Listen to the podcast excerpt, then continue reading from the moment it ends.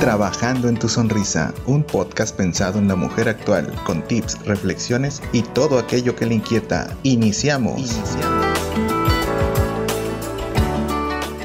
Hola, hola, ustedes sean bienvenidos a un nuevo capítulo de Trabajando en tu sonrisa. Hoy tenemos eh, una gran invitada, pero sobre todo primero vamos a saludar a nuestros conductores estrella. Hola Mish, ¿cómo estás?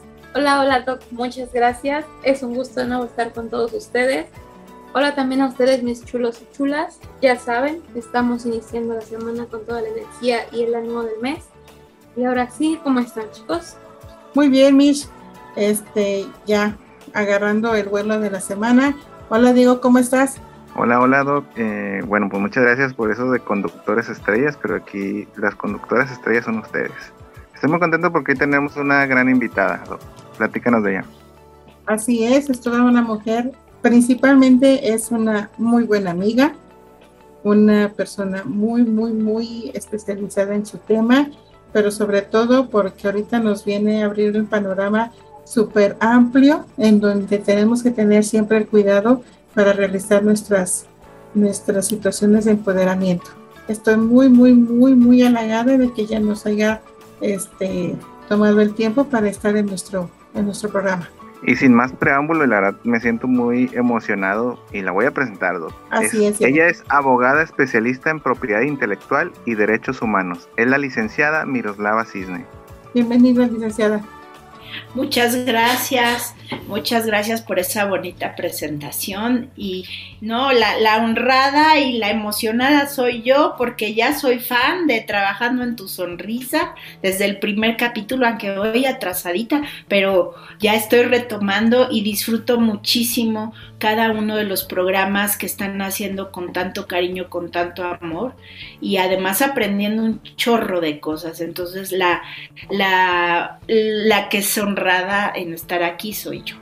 No, honra que nos haces, en, que nos escuchen nuestros capítulos, que ahí vamos, ¿no? Vamos ahí desde, eh, ¿qué será? Menos de un mes con nuestros capítulos, pero súper halagados de que tú nos escuches. Ay, sí, he aprendido mucho. Perdón, Diego, que te interrumpo. Disculpe, hoy vamos a, como usted menciona, a aprender más sobre cuál es ese tema, Doc. El tema es la importancia de cuidar tu propiedad intelectual. O sea, ese casi no lo tenemos previsto cuando hacemos un emprendimiento, cuando tenemos una, una, este, un trabajo propio y en donde siempre tenemos que cuidar nuestra nuestra eh, marca o nuestro em, trabajo, que por decir verdad, eh, nos cuesta trabajo hacerlo, levantarlo, desarrollarlo, aplicarlo y por ende del destino llega un vividor o llega una persona más abusada y se quiere hacer propiedad de lo que nosotros hemos hecho a grandes esfuerzos. Y para esto, y sin más preámbulo, eh, licenciada Miros, la verdad es mi amiga y yo le digo Miros. Ah, pero, pero bueno, a la licenciada Miros, este, no sé qué puedas, para empezar con este gran tema, qué es lo que nos puedas este, hablar sobre la importancia de cuidar nuestra propiedad. Sí, eh, la propiedad intelectual es uno de los bienes intangibles más importantes de cualquier empresa o de cualquier persona que, tiene u ofrece algún tipo de producto o servicio y está más presente en nuestra vida diaria de lo que podríamos imaginar. Pero para entenderla bien, para llegar a, a, lo específico que son las marcas, es importante que tu bella audiencia, las chulas y los chulos, como ustedes les dicen, y, son y me encanta esa, esa frase, chulas y chulos, es, fantástico. Eh, bueno, es importante que sepan que la propiedad intelectual hace ya un tiempo, cuando se hablaba de propiedad intelectual se refería a la parte de derechos autorales o derechos de autor, pero ya tiene bastantes décadas que la propiedad intelectual es donde se engloban tanto los derechos de autor como la propiedad industrial. Los derechos de autor a grandes rasgos son todas las obras literarias, musicales. En México, por ejemplo, también se encuentran contempladas como obras los eh, sistemas de cómputo, los programas de cómputo, perdón. También tenemos en México una figura especial dentro de, los derechos de autor, que son las reservas de derechos. En estas encontramos los nombres de grupos o artistas o grupos artísticos, eh, eh, personajes de caracterización, publicaciones y difusiones periódicas y otras figuras. Y del lado de la, y también por supuesto los derechos conexos, que es, ahí engloban principalmente a los intérpretes y ejecutantes, los radiodifusores, los, los editoriales, eh, las editoriales musicales o filmográficas, etcétera. Y hay muchísimas, ¿no? Hay muchas especies de, los, de los diferentes rubros dentro de los derechos de autor. Y aparte tenemos la propiedad industrial, que sus dos más importantes ramas son los signos distintivos y las invenciones. En las invenciones es donde, donde encontramos las patentes, los diseños y modelos de los diseños industriales y modelos de utilidad, y en, el, en la parte de signos distintivos podemos encontrar lo que son las denominaciones de origen, los avisos comerciales, nombres comerciales y bueno, la estrella y más conocida que son las marcas. Así es. Sobre todo que no tenemos esa educación, ¿sabes? No tenemos prevista todo, todo el contenido que nos acabas de decir y entonces para nosotros se nos hace tan fácil hacer una marca X. Uh, no sé, Juanita Pérez, y ya lo vemos a trabajar y no tenemos el cuidado, sobre todo de, todo el, proceso que se hace, porque sabes que hay muchas mujeres y hombres también eh, eh, que se esfuerzan, tienen planes, eh, ejecutan su proyecto, pero no lo registran. Como que no estamos educados a eso. Entonces, entonces cuando el momento llega a alguna persona ya más estudiada o conocedora del tema, se viene a aprovechar, ¿sabes? Y entonces ahí es donde dices, todo el trabajo que hice por cuánto tiempo se viene, se derrumba porque hay, hay que meter licenciados, juicios, me imagino que todo ese proceso jurídico que se tiene que hacer. Entonces ahí es donde es un robo de tu idea. Y como, y, como bien dices, debemos de, llevar un registro, así como registramos, y va a ser a lo mejor muy raro el, ejemplo, pero como cuando nace un bebé y lo llevamos al registro civil, ¿no? Es mi bebé, es mi nombre, es mi apellido, y así debe de ser un, un título, un nombre comercial o de nuestro negocio o de cualquier índole, ¿no?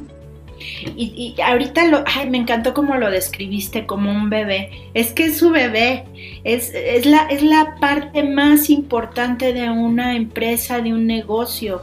Porque lo que pasa es que como es intangible, luego no se le da esa importancia. Y además también tocaste otro punto mm, clave, la falta de cultura de estos temas no es que seamos incultos, es que no estamos, no escuchamos mucho de, las cuestiones ya tan especializadas de la propiedad intelectual. Entonces, por ejemplo, todo lo que está en Internet es gratis. Gran error, no es cierto. En Internet está lleno de titulares de derechos, a veces desde el puro nombre del dominio ya hay un titular de derecho detrás. Eh, que si la música que escucho eh, y la quiero explotar, pues no puedo, no porque esté en internet es gratis. Lo mismo pasa con las marcas. Ay, es que es muy conocida. Pasa pasa lo que tú mencionas de que luego no hacemos las cuestiones a tiempo y, podemos perder todo ese trabajo que hemos empleado en posicionar una marca, que posicionar una marca es darla a conocer, trabajar en la marca para que nos conozcan, que sepan que lo que tiene, lo que vendo o lo que ofrezco de servicio con esa marca específica, detrás viene la calidad que yo ofrezco a mis consumidores. Eh, por ejemplo, en países como Estados Unidos, lo que más, más protegen es la propiedad intelectual. Ahí sí hay un poquito más de cultura de la propiedad intelectual. Entonces, por ejemplo, hace ya algunos años, cuando empezaron a quebrar muchas empresas en Estados Unidos, que tuvieron algo de recesión económica y muchas se, literal se... Em, se manifestaron en quiebra, la única sección que quedaba trabajando y en la que no escatimaban dentro de las grandes empresas era el área de propiedad intelectual. Ahí afortunadamente los especialistas sí seguimos teniendo mucho trabajo porque sí, sí, er, sí saben, bueno, por ejemplo, el corazón y el cerebro son muy importantes en nuestro cuerpo. Si no hay uno de los dos no funciona, pues no funciona bien nuestro cuerpo. Es lo mismo pasa con las marcas. Si la marca no está protegida, pues podemos tener diferentes problemas con nuestra empresa y obviamente con nuestro negocio. Y además es, tu identidad. Es, eh, por ejemplo, los refrescos de cola que sin decir sin decir marcas para no echar gol. No nos vayan a cobrar. sí, a decir, al contrario, que nos patrocinen. no, me pidió permiso. Y tendría, en estricto sentido, tendrían razón. Lo que pasa es que a veces, por ejemplo, estamos en una plataforma como YouTube y, y queremos platicar de marcas y no nos damos cuenta que aunque seamos un canal chiquito, pero en el momento en que ya está en exposición al público y hay además comerciales de por medio, ya hay una explotación comercial detrás. Entonces, el que la usemos sin el consentimiento de su titular de derechos, pues sí puede causar una infracción en materia de comercio y luego las personas se enojan también con justa razón porque eh, desconocen del tema y se enojan porque dicen, ¿por qué no puedo hablar de la marca si además las estoy promocionando? Sí, pero como hay toda una cuestión comercial detrás, pues primero ve y pide permiso o pide el patrocinio y entonces ya hablas de ella, si no, no. igual va a pasar cuando tú sigas trabajando en la tuya, que pusiste un restaurancito de comida corrida y resulta que el sazón de la cocinera es lo máximo, ¿no? Entonces se vuelve muy popular en la colonia y de la colonia pues empieza a crecer, a crecer y luego metes eh, servicio a domicilio y todo y, tu, y tu fondita empezó como comidas mm, nachita y con mucho éxito y de repente ya todos querían ir a comidas nachita, ¿no? Entonces eh, si no lo proteges, pues va a haber otro que se va a poner igual. Y las personas de otra colonia que de repente iban a la colonia donde estaba comida una chita dice, ay, ya tiene una sucursal. Y resulta que la otra no era sucursal, era alguien que vio el nombre y dijo, ay, eh, igual y puedo aprovechar esa fama que está teniendo en la colonia vecina y me sirve a mí.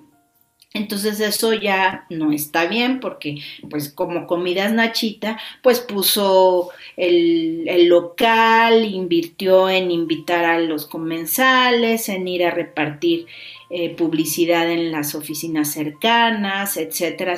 Le costó trabajo que la fueran conociendo y eso es lo que es posicionar una marca muy grosso modo.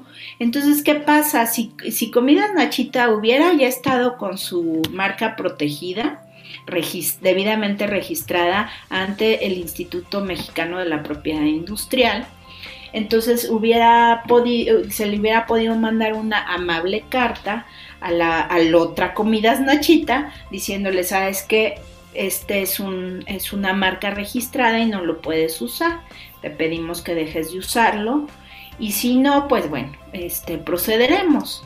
O bien si es algo que de plano se ve que es la piratería completa porque además ponen la distribución y la decoración idéntica que la comida nachitas original, entonces ya mejor te vas directamente con un procedimiento administrativo de infracción en materia de comercio o algún otro que aplique en el caso concreto y le cierras el local a la comida Nachitas Pirata. Pero claro, hacer todo eso implica también una gran inversión. Sin embargo, el que ya tengas tu registro, ya, ya como la autoridad ya está, ya está enterada que desde hace 10 años eras comidas Nachita y esta es nueva y además no tiene marca registrada, pues entonces obviamente pues tienes todas las, las cartas a tu favor. Licenciada, Aquí en este caso, para nuestros amigos, nuestras amigas, nuestros, nuestras chulas y nuestros chulos, ¿cuál es el primer paso a dar? O sea, por ejemplo, en este caso de comida nachita. Ajá, que, que no sé por qué se me ocurrió ese nombre, muy, peculiar, ¿no? Bueno, no creo que haya una comida nachitas, pero bueno. Pero pues ya, ya, si, si, alguien es, si alguien tiene una fonda sabrosa, eh, donde, donde den comida sabrosa y vean si está disponible el nombre de nachitas. Bueno, antes, un error muy común que, que se comete por desconocimiento de esta rama del derecho es primero trabajar la marca, explotarla, posicionarla y ya después del tiempo si pegó, entonces ya voy al instituto a tratarla de registrar. O en el mejor de los casos busco un especialista que me ayude a registrarla. ¿Qué pasa? Que a veces puede ser que la marca que yo pretendo ya esté registrada por otro tercero y que difícilmente me la puedan otorgar a mí. Y entonces ya toda la inversión de publicidad, de eh, dominio, de todo, todo lo del diseño, etcétera, pues lo voy a tener que cambiar.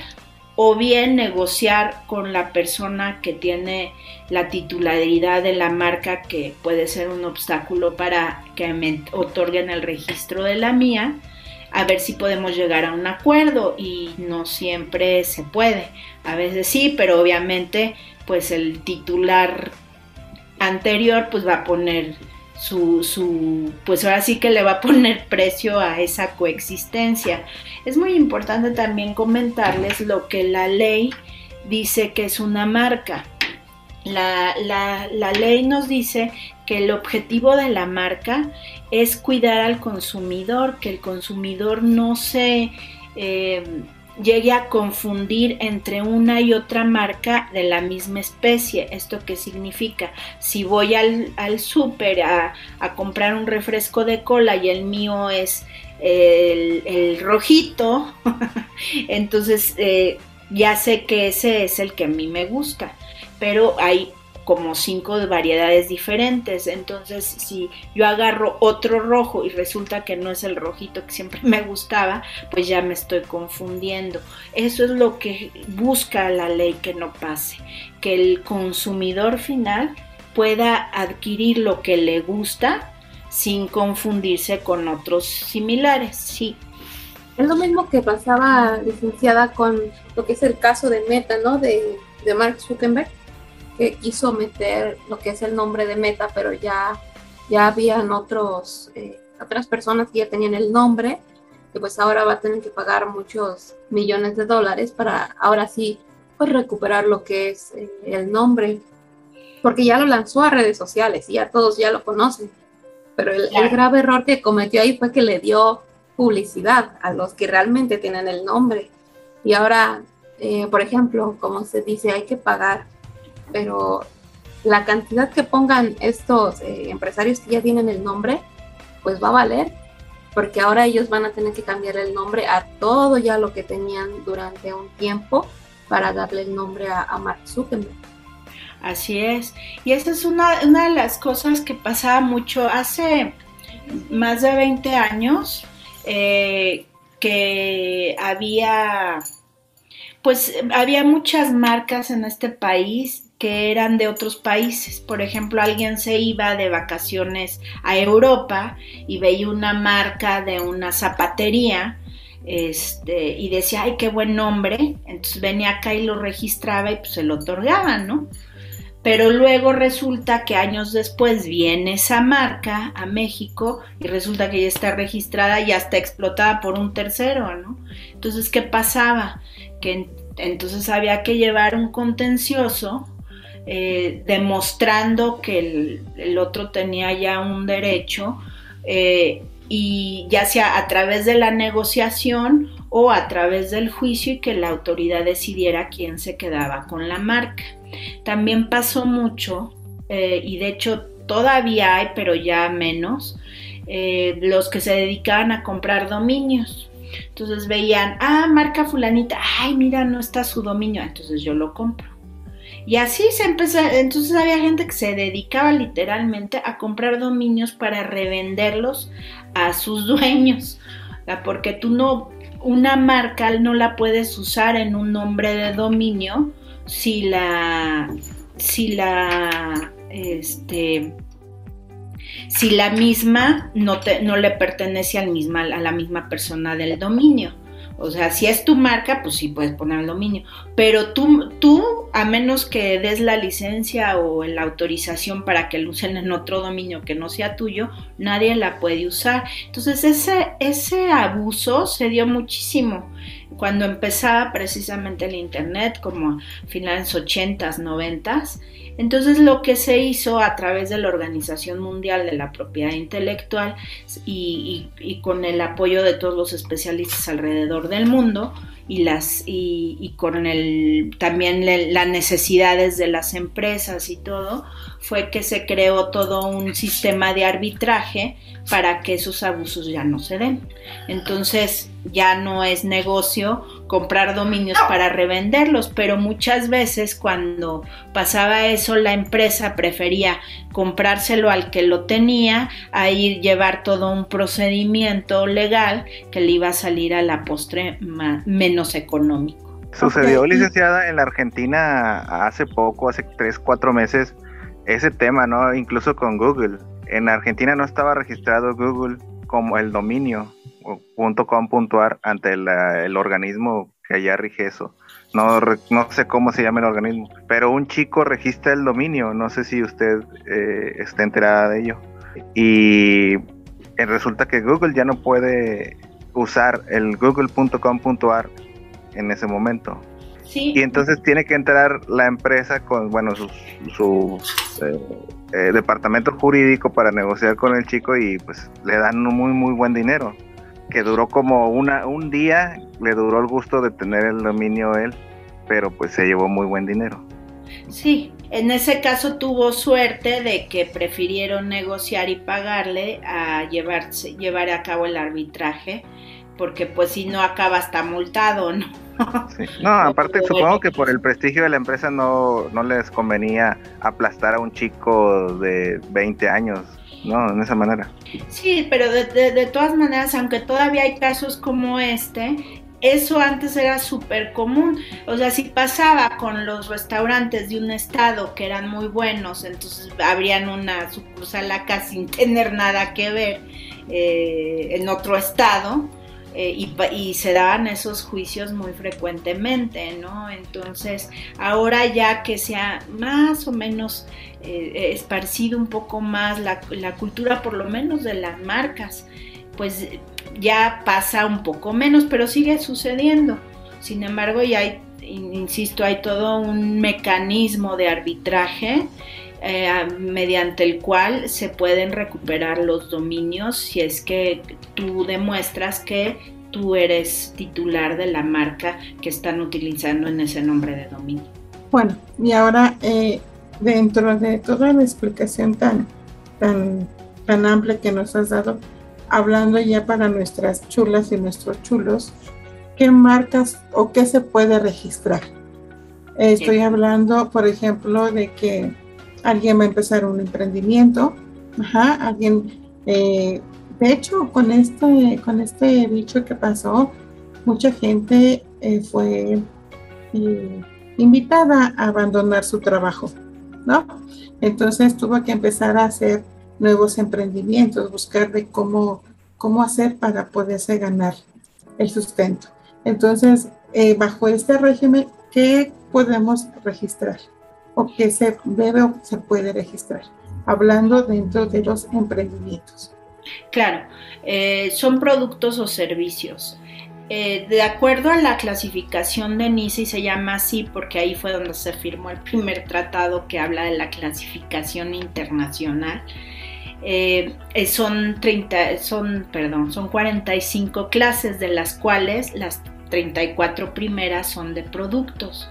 Entonces, lo primero es, ¿qué voy a registrar? Si, solo voy a dar un servicio, por ejemplo, de restaurante, entonces me corresponde el servicio de restauración que está en la clase 43. Entonces voy y registro mi nombre Comidas Nachitas, si era comida Nachitas, ¿verdad? comida Nachitas en la clase 43 y ya bueno, servicio de restauración, servicio de fonda, etcétera, de comida corrida y todos los servicios que voy a otorgar, servicio de comida a domicilio, si es el caso, y ya voy lo presento y resulta que tengo muchísima suerte y no hay ningún nombre similar. Entonces, adelante. Ahora, ¿qué, qué, objeción puedo tener? Si solo fuera comidas corridas, mi nombre de marca, automáticamente me la van a negar.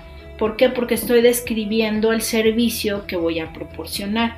Pero al decir comida nachitas, el nachitas ya es un elemento que le da algo diferente a la marca. Entonces comida nachitas junto ya no es algo tan común. Entonces ya es viable de que sea registrable. O sea, yo no puedo registrar sillitas para sillas, por ejemplo, o sillitas para mesas, porque ahí hago que el consumidor se crea que son sillitas y son mesas, o sea, lo confundo. También no puedo utilizar nombres famosos, de personas famosas, o nombres de eh, alguna, una, alguna obra, a menos que yo sea el dueño de título, o más bien sea el titular de esa obra, pues sí puedo registrar la marca con ese nombre de la obra. Tampoco puedo utilizar emblemas de ningún país. En fin, hay varias restricciones, pero la más común es que exista un registro vigente muy similar en grado, lo que llaman en grado de confusión, eh, con lo que yo estoy proponiendo. Por ejemplo, en comida nachitas, pues resulta que hay comida nacho. Entonces me dicen, no, es que es similar. Pero entonces llegan con un especialista y dicen, ¿qué puedo hacer? Ah, pues vamos a contestarle a la autoridad y le podemos decir que aunque viene de una raíz similar, fonéticamente no es lo mismo decir Nacho que Nachitas.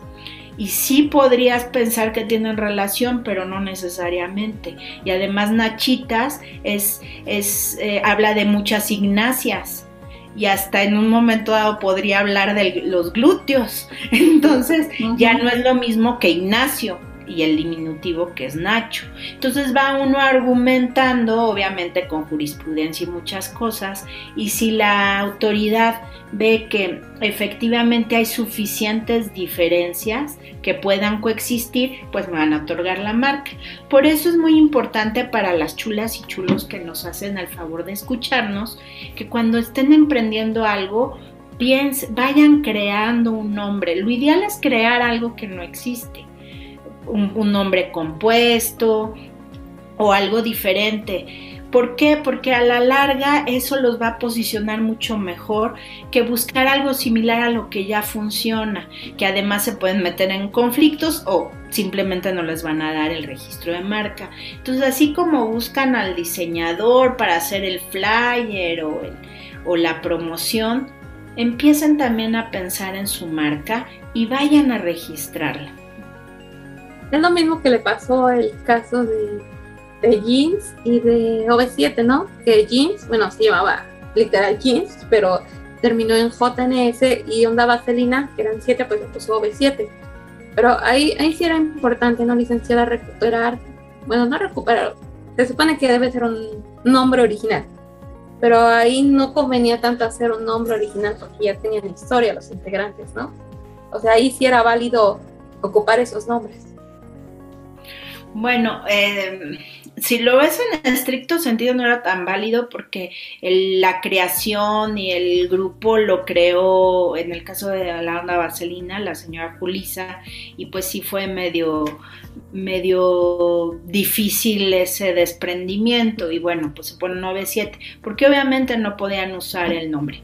ha pasado con muchos reencuentros que no pueden usar el nombre porque el que tiene la titularidad del nombre no lo quiere prestar o no llegan a un acuerdo principalmente monetario. Por eso jeans ya no se llama jeans, ya se llama JNS y que ahora creo que tiene más éxito que cuando salieron, pero bueno, así, así es la vida. Eh, generalmente pasa mucho, con, por ejemplo, con nombres artísticos o de grupos artísticos, que el manager o el creador del concepto es quien tiene la titularidad del nombre. Entonces, si pasa algo con los integrantes, pues generalmente se salen y crean otro concepto u otro y el nombre original se lo queda quien es el dueño. Por ejemplo, ahí tenemos también el caso de Bronco de, Bronco, ¿no? En algún momento también cambió de nombre, ya luego regresaron. Bueno, el caso de Caifanes también, que por ser muy compartido el querido Saúl Hernández, eh, ser muy democrático, registra el nombre eh, de Caifanes y, hace partícipes a todos los integrantes y cuando ya quiso hacer giros a la pues a la trayectoria del grupo uno no le gustó y pues duró años sin poder usar el nombre hasta que volvieron a llegar a un acuerdo. Entonces se pasan muchas cosas y además esas son marcas. ¿Por qué? Pues que si la camiseta, que si el disco, que si el libro, que si la película, o sea, de un solo concepto o una sola marca pueden salir muchas otras eh, formas de protección de propiedad intelectual y además, bueno, es, es un mundo, o sea, que nunca yo les invitaría a que no piensen que, ay, pues es que a mí quién me va a conocer, no, es como dijo muy bien la doc. Es su hijito, su hijita, pues hay que cuidarla y pues hay que arroparla, hay que enseñarle, hay que alimentarlo. Eso es cuidar su propiedad intelectual. Su bebito es la, la idea que vas desarrollando y el, arropamiento y todo son las diferentes figuras de protección o en su caso licencias de uso, contratos, franquicias, etcétera. Y estamos hablando que aparte es el nombre que se debe de registrar y adjunto el logotipo. O sea, es, un, es, una secuencia en cuestión de nombre, logotipo, características, eh, pues en todo lo que engloba tu negocio, ¿no? Sí, bueno, va a depender. Yo cuando se acercan a mí con un, están iniciando un emprendimiento y volvemos a la comida nachitas. Entonces apenas está creciendo y tuvo que invertir en la renta del local y todo. Entonces no es como para que ahorita cubra todas las posibilidades de comida nachitas. Entonces, bueno, lo primero lo más viable generalmente es eh, pedir la, marca nominativa. Hay, tres, hay varios tipos de marcas y además ahora ya tenemos las marcas no tradicionales. Anteriormente solo había tres tipos. La marca nominativa, que es el nombre, la marca innominada, que es un, dibujo, un logotipo, y la marca tridimensional, que son los empaques y podía ser mixta, podría ser la marca con un logotipo, la, el nombre con un logotipo, el empaque con un logotipo o el empaque con un nombre o todos juntos. Actualmente también tenemos las marcas sonoras, por ejemplo, eso de Steren, esa es una marca sonora, chinga metigol, perdón. eh, promociones. Eh, eh, están las, las marcas olfativas, por ejemplo, el, olor de una plastilina de Play-Doh fue de los primeros que obtuvo su registro aquí, que tiene un olor creo que a fresa, una cuestión así muy singular. Eh, también dentro de las marcas no tradicionales está lo que se le llama el trade dress, por ejemplo. Uno va a una eh, a una tienda de la manzanita, de esas de las computadoras de manzanita. Y si se fijan, todas las, estas tiendas tienen una estructura peculiar. una forma en la que están los, los escritorios, los displayers, todo. Eh, todo eso es como el vestido de la marca. O sea, todo eso también es registrable y es una marca. Son de las, de las marcas que ahora no tradicionales que también ya están disponibles en México por, pues principalmente por los tratados que ha ido firmando nuestro país, en especial por el TEMEC y el, TPP, que es el Transpacífico, que ya, ya también nos fue quien nos hizo hacer muchos cambios también en la legislación. No me digas entonces que, por ejemplo, la, tienda de los juguitos, ¿cómo está distribuido también eso? Ya está dentro de, de ese concepto que nos acabas de mencionar. Sí, sí, claro. Este, de hecho, no, no sé si ya presentaron así tal cual la, la marca como el Traders, pero eh, me parece que sí estaban pidiendo la marca famosa, porque además ya también en México se pueden registrar marcas famosas o notoriamente conocidas. Y ya hay algunas mexicanas, por ejemplo, Andrea, y es una marca notoriamente conocida. Eh, marca de zapatos para dama. Exacto. Ay, sí, perdón. Se me. Perdón, si nos van a patrocinar, bienvenidas. Sí, claro. Marca de nombre de mujer, muy, bonito nombre de mujer, que empieza con A y termina con A, y bueno. Pero, por ejemplo, están esas otras, otras dos figuras. Y también tenemos, eh, por ejemplo... La, marca de ropa que empieza con Z y termina con A, igual que su nombre, ¿no? Eh, ¿Con Z? ropa de mujer.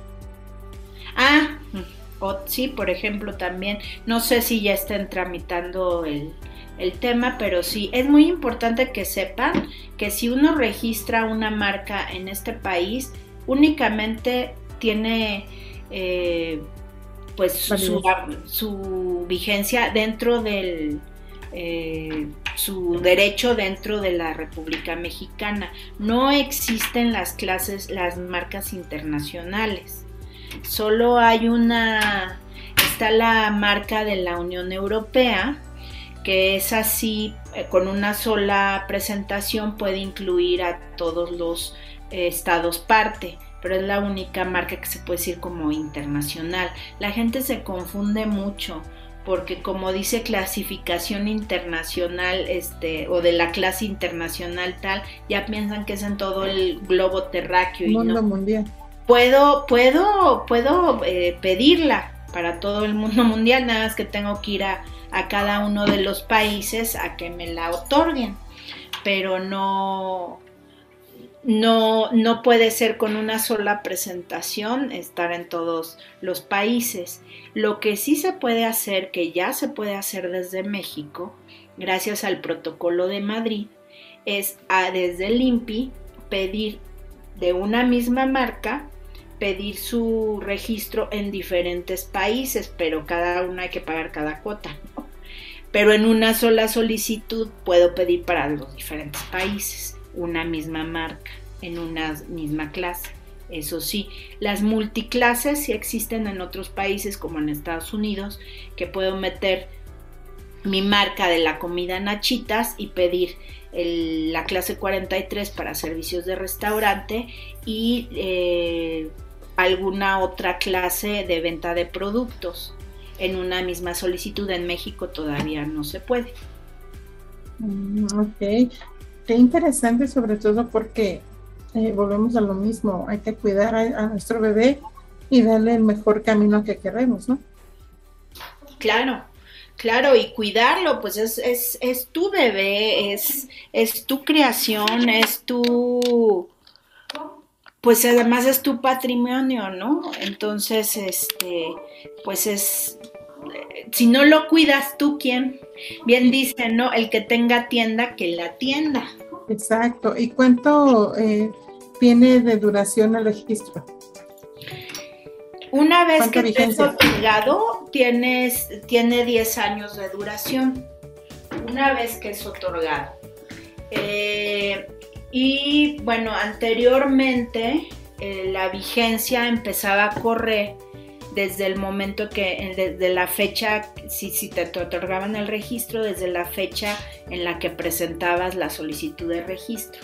Actualmente la vigencia empieza a correr a partir de la eh, de que se te es otorgado el registro. Por ejemplo, hoy es 15 de noviembre, hoy presento mi mar, mi solicitud de marca y digo, obviamente no es así, pero el 15 de diciembre me lo otorgan. O sea, a partir del 15 de diciembre son 10 años.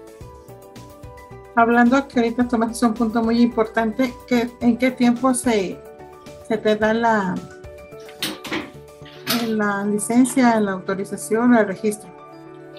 Sí, eh, generalmente son como seis meses lo que se tarda en otorgar un registro por los procesos que tiene que pasar internamente con la autoridad. Eh, es raro que en algunas ocasiones, bueno, es raro que sea menos tiempo, pero lo menos que hemos pasado ahorita ya con, las, con la nueva ley y con todos los cambios que ha habido, eh, pues es a partir de más o menos tres meses, tres, cuatro meses es lo menos que se han tardado, pero generalmente son seis meses. ¿Y en, ese, y en ese lapso entonces yo me, quedo sin trabajar mi marca? ¿O, ¿O cómo? No, para nada. De hecho, una vez que presentas, puedes, puedes eh, poner en, tu publicidad que eh, marca en trámite o no poner nada, pero la sigues usando. Ya en caso de que se te negara, pues sí habría que hacer los cambios. Pero, ¿perdón? Entonces, en ese transcurso de tiempo, nadie puede utilizar mi marca. O si el trámite es más rápido con ellos, sí se pueden llevar lo que es el nombre. O sea, sí la podrían utilizar otras un, terceros, pero obviamente al ya estar en trámite nuestro registro, pues sí, ya podemos hacer un acercamiento y decir, mi, mi marca ya está en trámite y pues no, no puedes usarla, ¿no? ¿Por qué? Porque yo la, yo la estoy este, manejando. Claro, obviamente está uno más limitado que cuando ya es un registro, en que ya tiene uno más, más formas de defender la marca. Por eso es tan importante que si yo estoy apenas proyectando hacer un negocio de cierta cosa, empezar por la marca en lo que hago todos los demás, eh, eh, todos los demás trámites. Por ejemplo, que si el RFC y que no sé qué. Mucha gente no piensa que si no está el RFC de la de la tiendita o de la sociedad o asociación no puede registrar la marca y no, no, no tiene nada que ver, son autoridades distintas, son ramas distintas, las dos igual importantes, eh, pero no, no está limitada una por la otra. Y en este caso, por ejemplo, yo tengo varias conocidas que se dedican a la artesanía, específicamente al tejido, bordado o lo que tú quieras llamarle pero obviamente son em, creaciones oaxaqueñas o bueno, de, provincia pues. En este caso, ellos que tienen que registrar, porque pues si bien son, son patrones, y tú lo acabas de decir, de, diseños eh, nacionales, por así decirlo, ¿no? Estamos hablando de que a lo mejor te bordan un, un calendario azteca o te bordan, no sé, cualquier situación eso no van a poder registrarlo, ¿sí? ¿O qué, o qué registran? ¿Nada más sus bordados, sin importar los diseños que ellas hagan? Bueno, la, cuestión de, la, de, las culturas populares es un poquito más complejo de lo que pensamos. Hasta ahorita eh, la ley federal del derecho de autor nos dice que podemos utilizar eh, diseños de culturas populares, pero tenemos que cumplir ciertos, ciertas características, ciertos requisitos, como no denostar la misma expresión, eh, decir de dónde es originaria. y lo digo precisamente pensando en aquella eh, marca que empieza con P y la segunda parte con C y que es muy conocida en todo el mundo que hace que usa precisamente ah, sí. este, y sobre todo en seda y en corbat. Empezó con corbatas y mascadas y bueno, y ahora ya hasta vestidos, bolsas y no sé qué tanto ven. Entonces sí tienen que, y de hecho si las, si ven eh, eh, de las de esta marca, viene ya le, adjuntan una historia de dónde viene el, diseño que están usando, etc. Si es, si es que ellas mismas lo hacen, yo así de bote pronto, porque pues habría que ver cada situación específica, si ellas son originarias de, la cultura que están, eh, de, de los artículos más bien, si ellas son originarias de la comunidad cuyos artículos están haciendo, eh, pueden seguirlo haciendo sin problema. Lo único sería que le pusieran un nombre a su cooperativa o a su o el lugar donde lo venden y registren la marca del lugar donde lo venden y sería una marca de servicio de comercialización de artesanías. Nada más que a la hora que lo fueran a registrar sí tienen que ser muy específicos de qué artesanías, porque si no les van a, les va a decir la autoridad y qué artesanías, porque puede ser un cesto, o puede ser un vaso, o una vajilla, o puede ser un vestido, y son completamente diferentes los objetos, ¿no? Entonces sí, sí tienen que ser muy precisos en, en qué es lo que se va a comercializar. Pues qué interesante el tema, sobre todo hay que cuidar a nuestros bebés, porque si no eh, llega otro, otra persona o un abusador, se los quiere llevar, ¿no? Claro, y también uno ser consciente y no caer en el, en el, en la falsa creencia de, ay, no se van a dar cuenta, yo solo estoy aquí en mi edificio vendiendo, ¿no? Eh, no, pues luego sí se, sí se dan casos. Eh, pasó con las piñatas y aquella gran disputa distribuidora de, muñequitos de animación. O sea, sí fueron, finalmente llegaron a acuerdos, porque dicen, ay, pero pues si hasta los están publicitando, sí, pero a veces yo invitaría a las chulas y chulos también a que se pongan en los zapatos del creativo dicen, ay, pero es una gran empresa. Sí, pero también le da de comer a mucha gente, ¿no? Así es. Este, y bueno, y quitando esta gran empresa multinacional, ¿no? Eh, por ejemplo, un, artesano que hace todo el esfuerzo y hasta se eh, hacen cooperativa con las demás personas y, y, ponen un local. Son esfuerzos que no se vale que llegue alguien y se los robe.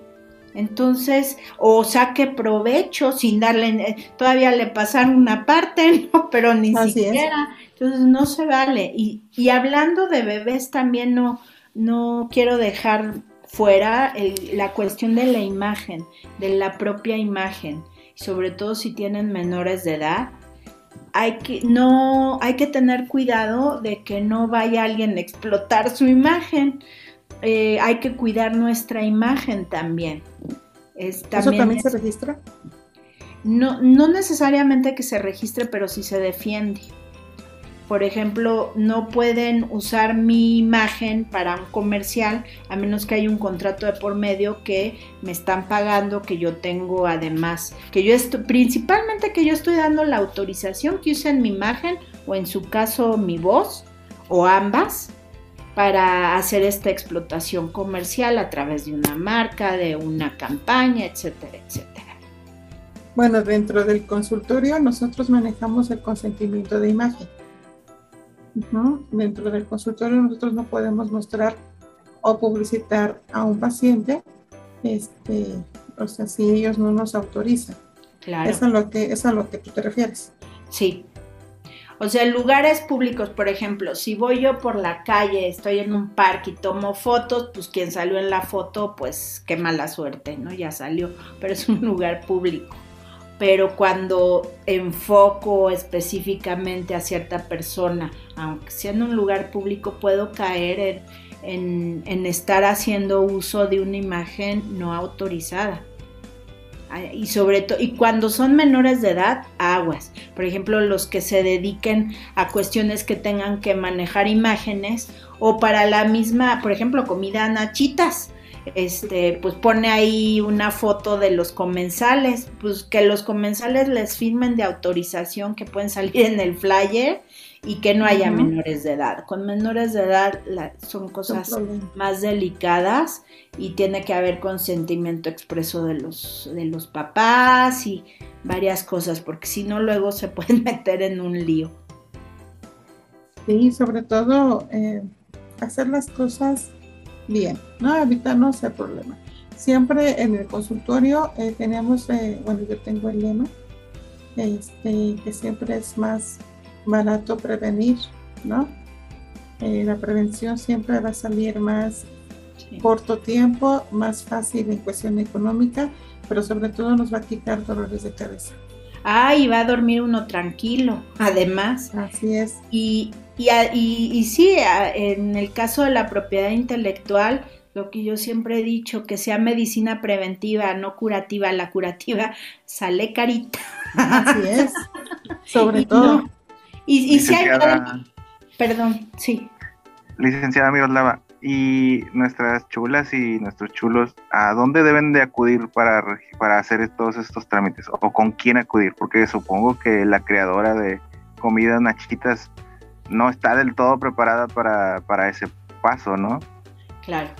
Eh, pueden acudir directamente al Instituto Mexicano de la Propiedad Industrial. De hecho, se pueden presentar en línea las marcas y tienen un sistema bastante amigable, eh, el INPI. Sin embargo, yo sí les sugeriría que buscaran a un especialista en, estos temas. Van a decir, ay, es que no, podemos invertir tanto. Si lo divide uno en los 10 años, en lo que les va a cobrar una especialista, lo dividen en los 10 años que les va a durar el registro de marca y además se van más a la segura porque obviamente al pagarle a un especialista, el especialista que sí realmente sea abogado, que tenga conocimientos de propiedad intelectual, no solo civilista o bueno, me, me topa con contadores que son este, eruditos en derechos de autor y la realidad es que no entienden nada. Y entonces, pues sí, y como yo no entiendo nada de contabilidad, por eso tengo mi contadora, a mi, a mi querida Vero, que es un encanto. Ay, le mandamos saludos porque le voy a decir que nos escuche para que también vuelva fans de este maravilloso programa. Entonces, eh, sí que se acercan a un especialista y de verdad, si dividen lo, lo que van a invertir en el especialista y su presentación, y van más a la segura, eh, porque muchas veces ya actualmente se pueden hacer las búsquedas, eh, de hecho el mismo, en la misma página del INPI dice, pon tu marca a ver si está, eh, si es viable, ¿no? O si está, si la pueden registrar, ¿no? Disponible, exactamente. Y pero la realidad es que a la hora de hacer los estudios de distintividad, la autoridad son mucho más complejos que solo ver si está o no disponible en una búsqueda rápida. Y es lo que hacemos los, especialistas. Cuando se acerca alguien con nosotros y quiere esta marca, lo primero antes de presentar es buscarla y ver la viabilidad del registro. Entonces ya vamos más a la segura. Finalmente la última palabra la va a tener la autoridad, pero con base a la experiencia y y a los conocimientos, pues podemos ver qué tan viable es, que no caiga en ninguno de, lo, de las prohibiciones para registrar una marca, un signo distintivo. Y bueno, porque si no, ya me ha pasado que hacen una o dos presentaciones, no les funciona y entonces ya vienen. Si hubieran venido desde el principio, quizá desde el principio hubiéramos podido tener un registro satisfactorio como ah, un ejemplo de esas negatividades, ¿cuál puede ser? Eh, las negativas de registro, por ejemplo, bueno, yo, yo en su momento trabajé también en, el instituto, de hecho yo estuve un buen rato en negativas de marcas, pues por ejemplo al usar eh, un nombre de alguna obra literaria, el proceso es el siguiente, les voy a decir Ustedes van, registran la marca o en línea. Entonces la autoridad la recibe y lo primero que hace si es una marca, y estoy hablando de las tradicionales, las no tradicionales es un proceso más complejo. Eh, que nos tomaría otro programa. Totalmente invitada para otro programa. Las más, las tradicionales, que son las más comunes y que son las más, mm, decirlo de alguna manera, sencillas de, obtener más prácticas para su, su negocio diario, su emprendimiento. Entonces, entra la solicitud, le va a corresponder un número y la autoridad revisa si es puro nombre, hace una búsqueda fonética bastante amplia para ver si hay similitudes que pudieran confundirse. A veces hay marcas que solo cambia una letra y el que cambia una letra no siempre la hace distintiva a la, a la nueva propuesta de la ya registrada, pero a veces sí. No es lo mismo decir loro que lora, por ejemplo. Además, también revisan, bueno, que esté todo lo, de la clasificación, que esté debidamente clasificado, los servicios y productos, que no pertenezcan a más de una clase, que sí sean la, la clase correcta, los datos generales, que sí haya por lo menos el domicilio del representante, que sea en territorio nacional. En fin, por ejemplo, si se pone fecha de primer uso, en México todavía tenemos la oportunidad de presentar marcas que no se han usado. Y también podemos presentar marcas que ya, por ejemplo, Comidas Nachita ya llevaba un año eh, usando su marca, pero no ha ido a presentarla. Entonces, cuando va a presentarla, pone la fecha que puede demostrar que empezó a usar la marca.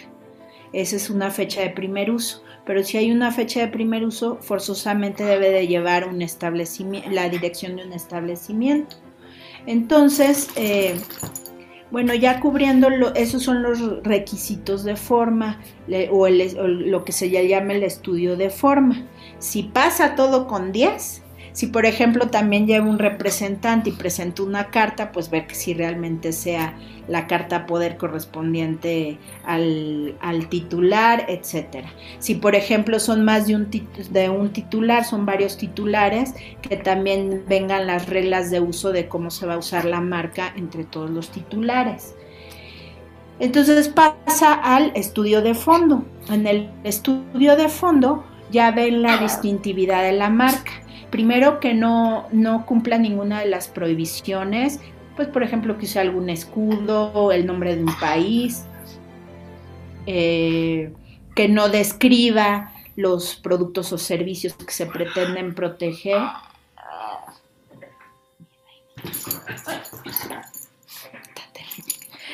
y, bueno, si, si pasa todas esas, buscan también que no haya un registro anterior que tenga un mejor derecho.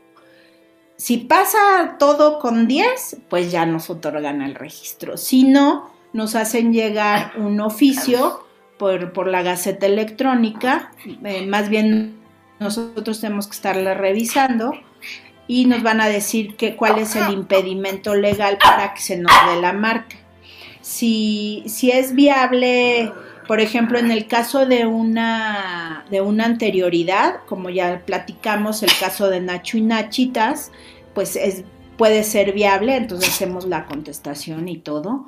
Eh, si es otro tipo de objeción, pues habría que ver cómo lo podemos contestar y pues para eso van a estar al especialista. Si la, la autoridad considera que sí eh, salvamos ese, con nuestro argumento la coexistencia, entonces no las va a otorgar, sino no las va a negar con base en el, en, la, en el artículo que nos mandó, la fracción que nos mandó que estaba posiblemente incurriendo en nuestra solicitud.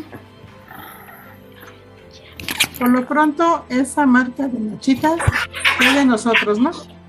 Sí, claro. Ya la registramos y ahora sí. No, es que, es que mi perrita también quiere registrar su marca.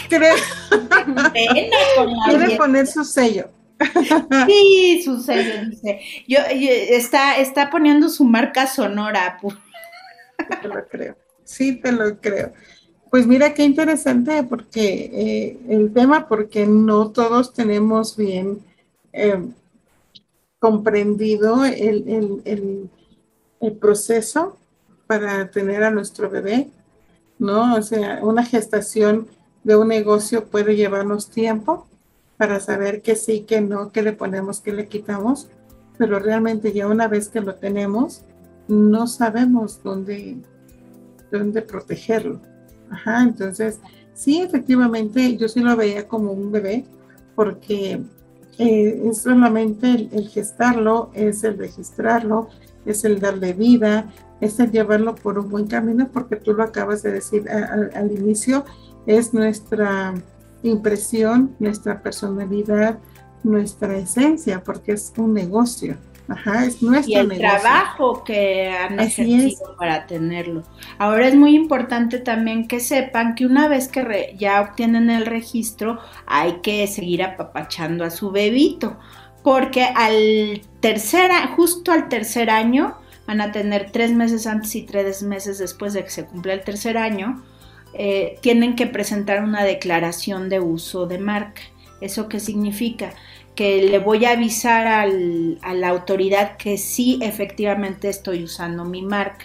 Entonces es muy importante que en el camino a llegar a esos tres años, pues vayan guardando pues que la notita del publicista que me hizo los flyers, que uno que otro recibo de, por ejemplo, en comida Nachitas, pues hay unos oficinistas que sí necesitan las facturas, entonces esa es una forma de comprobar uso. Cuando yo la declaro ante la, ante la autoridad no necesito presentar la documentación, solo llenar unos formatos, pero sí es importante tenerlo siempre, así como mi archivito de propiedad intelectual, porque si hay algún algún tercero que nos quiere hacer mal hora o algo, yo tengo que demostrar que estoy usando mi marca. Y ah, además, si hubiera un tercero que diga, pues sí, ya declaró, pero yo no le creo porque yo he visto que lleva dos semanas cerrada comidas nachitas, entonces yo tengo que demostrar que lleva dos semanas cerradas, pero porque nos fuimos de vacaciones, no porque cerramos, no dejamos de usar la marca. Fíjate que eso mismo pasó con una panadería que empieza con M que por cierto, esa sí quisiera que me patrocinara. este, que hay una en cada esquina, ¿verdad? O sea, es muy comercial, hablando de un estado de la República, ¿no? Entonces, este, eh, y llegó un, vivo y la registró. Entonces, todo este tiempo que nos, eh, esa panetería que me imagino que venía de aquel estado, ¿no? Hizo sus, hizo sus respectivas sucursales, muy conocida, y llega un Vivales y la registra. Bueno, pero eh, esa que dices, que es de un, este, que hace referencia a un estado precioso, eh, también había un lío familiar ahí. Ajá, exacto. Fuerte. Eh, Como el, de los circos más conocidos, también no sé si ya, ya, ya terminó de dirimirse las controversias, pero llevaban años eh, peleando esa marca.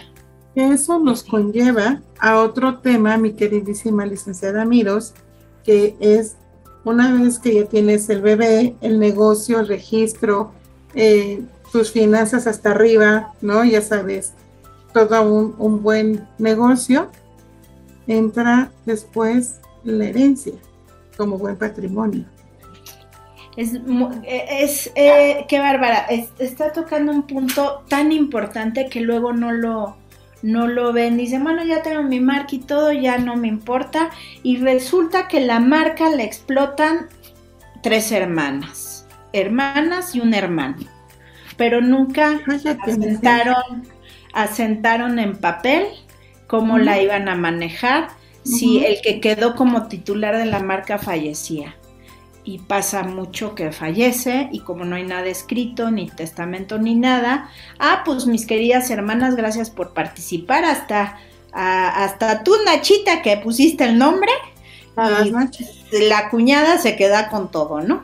Así es. Y gracias por participar ¿Cómo evitar eso? Primero, cuando son más de una persona las que, las que van a trabajar la marca, pues una cotitularidad es lo más sano, sobre todo si es familia, a menos que vayan a hacer una sociedad. Eh, eh, pues ahí podrían ver la posibilidad de que quede a nombre de la sociedad las marcas.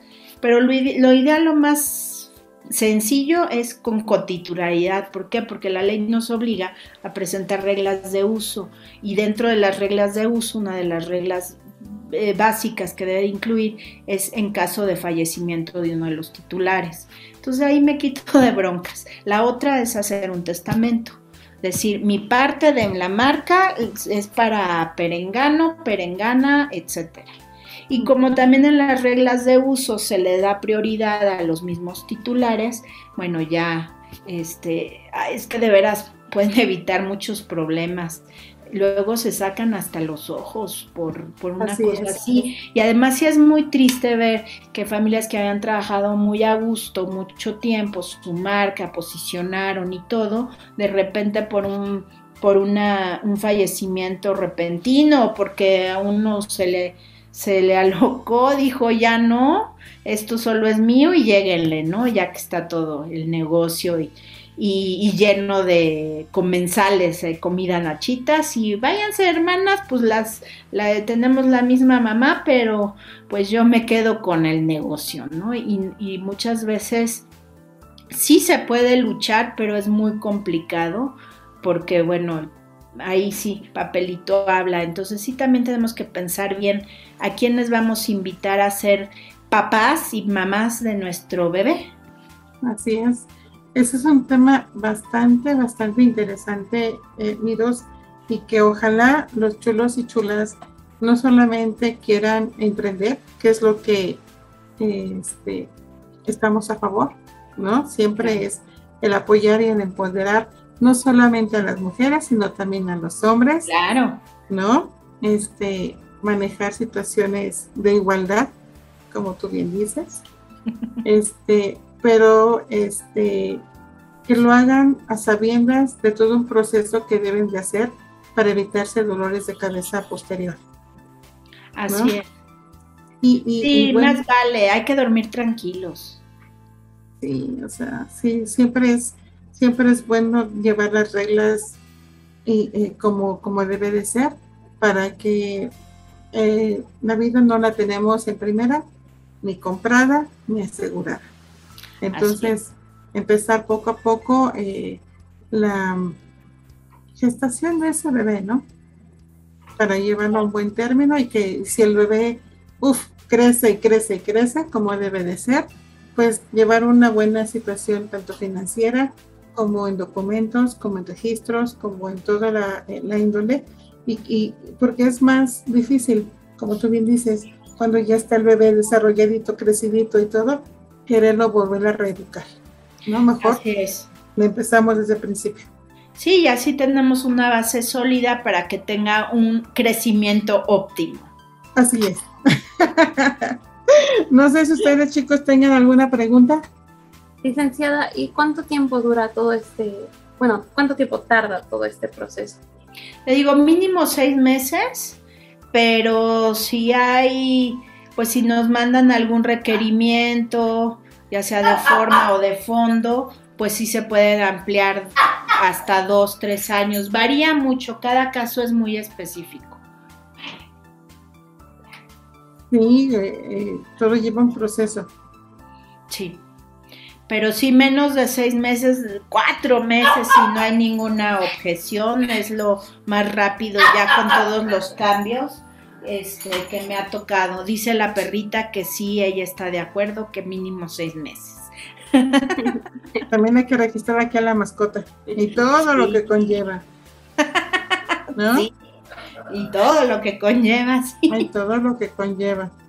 Bueno, eh, pues muy interesante tu tema, licenciada Amigos. Ay, con mucho gusto y encantada de compartirles porque además es una es una rama apasionante igual que los derechos humanos. De hecho, la propiedad intelectual es un derecho es considerado un derecho humano también por la parte de los creadores y, y, este, inventores. Eh, entonces, bueno, pues cuiden a su bebé porque es su derecho. Sí, eso siempre hay que, hay que mantenerlo al pendiente y al día para que nuestra mascota también esté registrada. no, porque mira, muy guapa la mascota, ustedes no la ven chulos y chulas, pero bien cariñosa, o cari sí, cariñosa, ¿verdad? Es que esta es mi perrita de asistencia en formación, que eso también sería un tema interesante un día platicarlo de los Cuando quieras, el micrófono de Trabajando en tu Sonrisa está abierto para ti. Muchas gracias. Y entonces como está en formación, o sea, estaba grite y grite porque quería que la cargue, porque ahorita me está dando una crisis de ansiedad, pero estaba ocupada. ¿A quién le está dando la crisis? ¿A ti? A mí, sí. Entonces ella me avisa de que está empezando la crisis y como ven me está lamiendo para que me relaje. Pero como ah. apenas está en formación, entonces ella insiste, insiste hasta que le hago caso. Es lo que hace Limpi con tu registro. Ándale, regístrate, regístrate, regístrate. Exacto, exacto. Y además de ver la, la plataforma de Limpi es muy amigable y también hay tutoriales y todo sin embargo, ya saben, si necesitan de un especialista, búsquenlos. nos, a, la mayoría nos pueden encontrar en la Asociación Mexicana para la Protección de la Propiedad Intelectual. Este, y, ahí nos encuentran a todos. Si no, que nos busquen en nuestras redes y este ya te mandamos el contacto sin ningún problema. Claro que sí, estamos para servirles. Muchísimas gracias. ¿Algo que agregar, Diego? ¿Algo que agregar, Michelle? Pues yo la verdad este muy contento por la información que nos brindó la licenciada Miroslava, que como ella dice, eh, pues nos la, brindó de manera muy amigable y pues ya me dio hambre con las comidas, con la comida nachita. Comida nachita, sí a mí también. Hay que registrarlo y luego vamos a buscarlo y vamos a comer ahí. Pues recuerda unas carnachitas ya. que y se pues me la para unos sopecitos o algo así. Ay, sí. Sí, digo, la, pues- información muy útil que nos ha brindado hoy la licenciada Miroslava. Con muchísimo gusto, mucho gusto Diego y Michelle, y pues siempre es un placer eh, platicar y ver a la doc. Ay, sí, ya, nos, ya nos teníamos que dar esta plática. Sí, y espero que les sea también de mucha utilidad a las chulas y los chulos, sobre todo que no se desanimen y al contrario, eh, que, vayan haciendo su bebé y que sea un super bebé.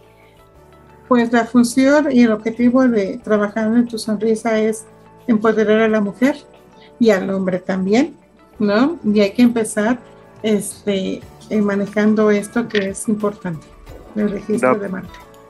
Doc, una parte también importante de cuidar al bebé es recordar que tenemos redes sociales, ¿no? Claro, hablando de posicionamiento de marcas. Tenemos una fanpage que es Trabajando en tu Sonrisa. Y eh, recordamos que tú es THU. Y también tenemos un perfil de Facebook que es Eri Ladoc. Eri es con Y o con Y, como gusten llamarlo. Así es, Diego. Gracias por recordarlo porque en eso a mí también se me olvida. Con los números se olvidan las cosas. ok. Bueno, licenciada Milos, un honor, un placer y un gran eh, gusto haber tenido aquí trabajando en tu sonrisa.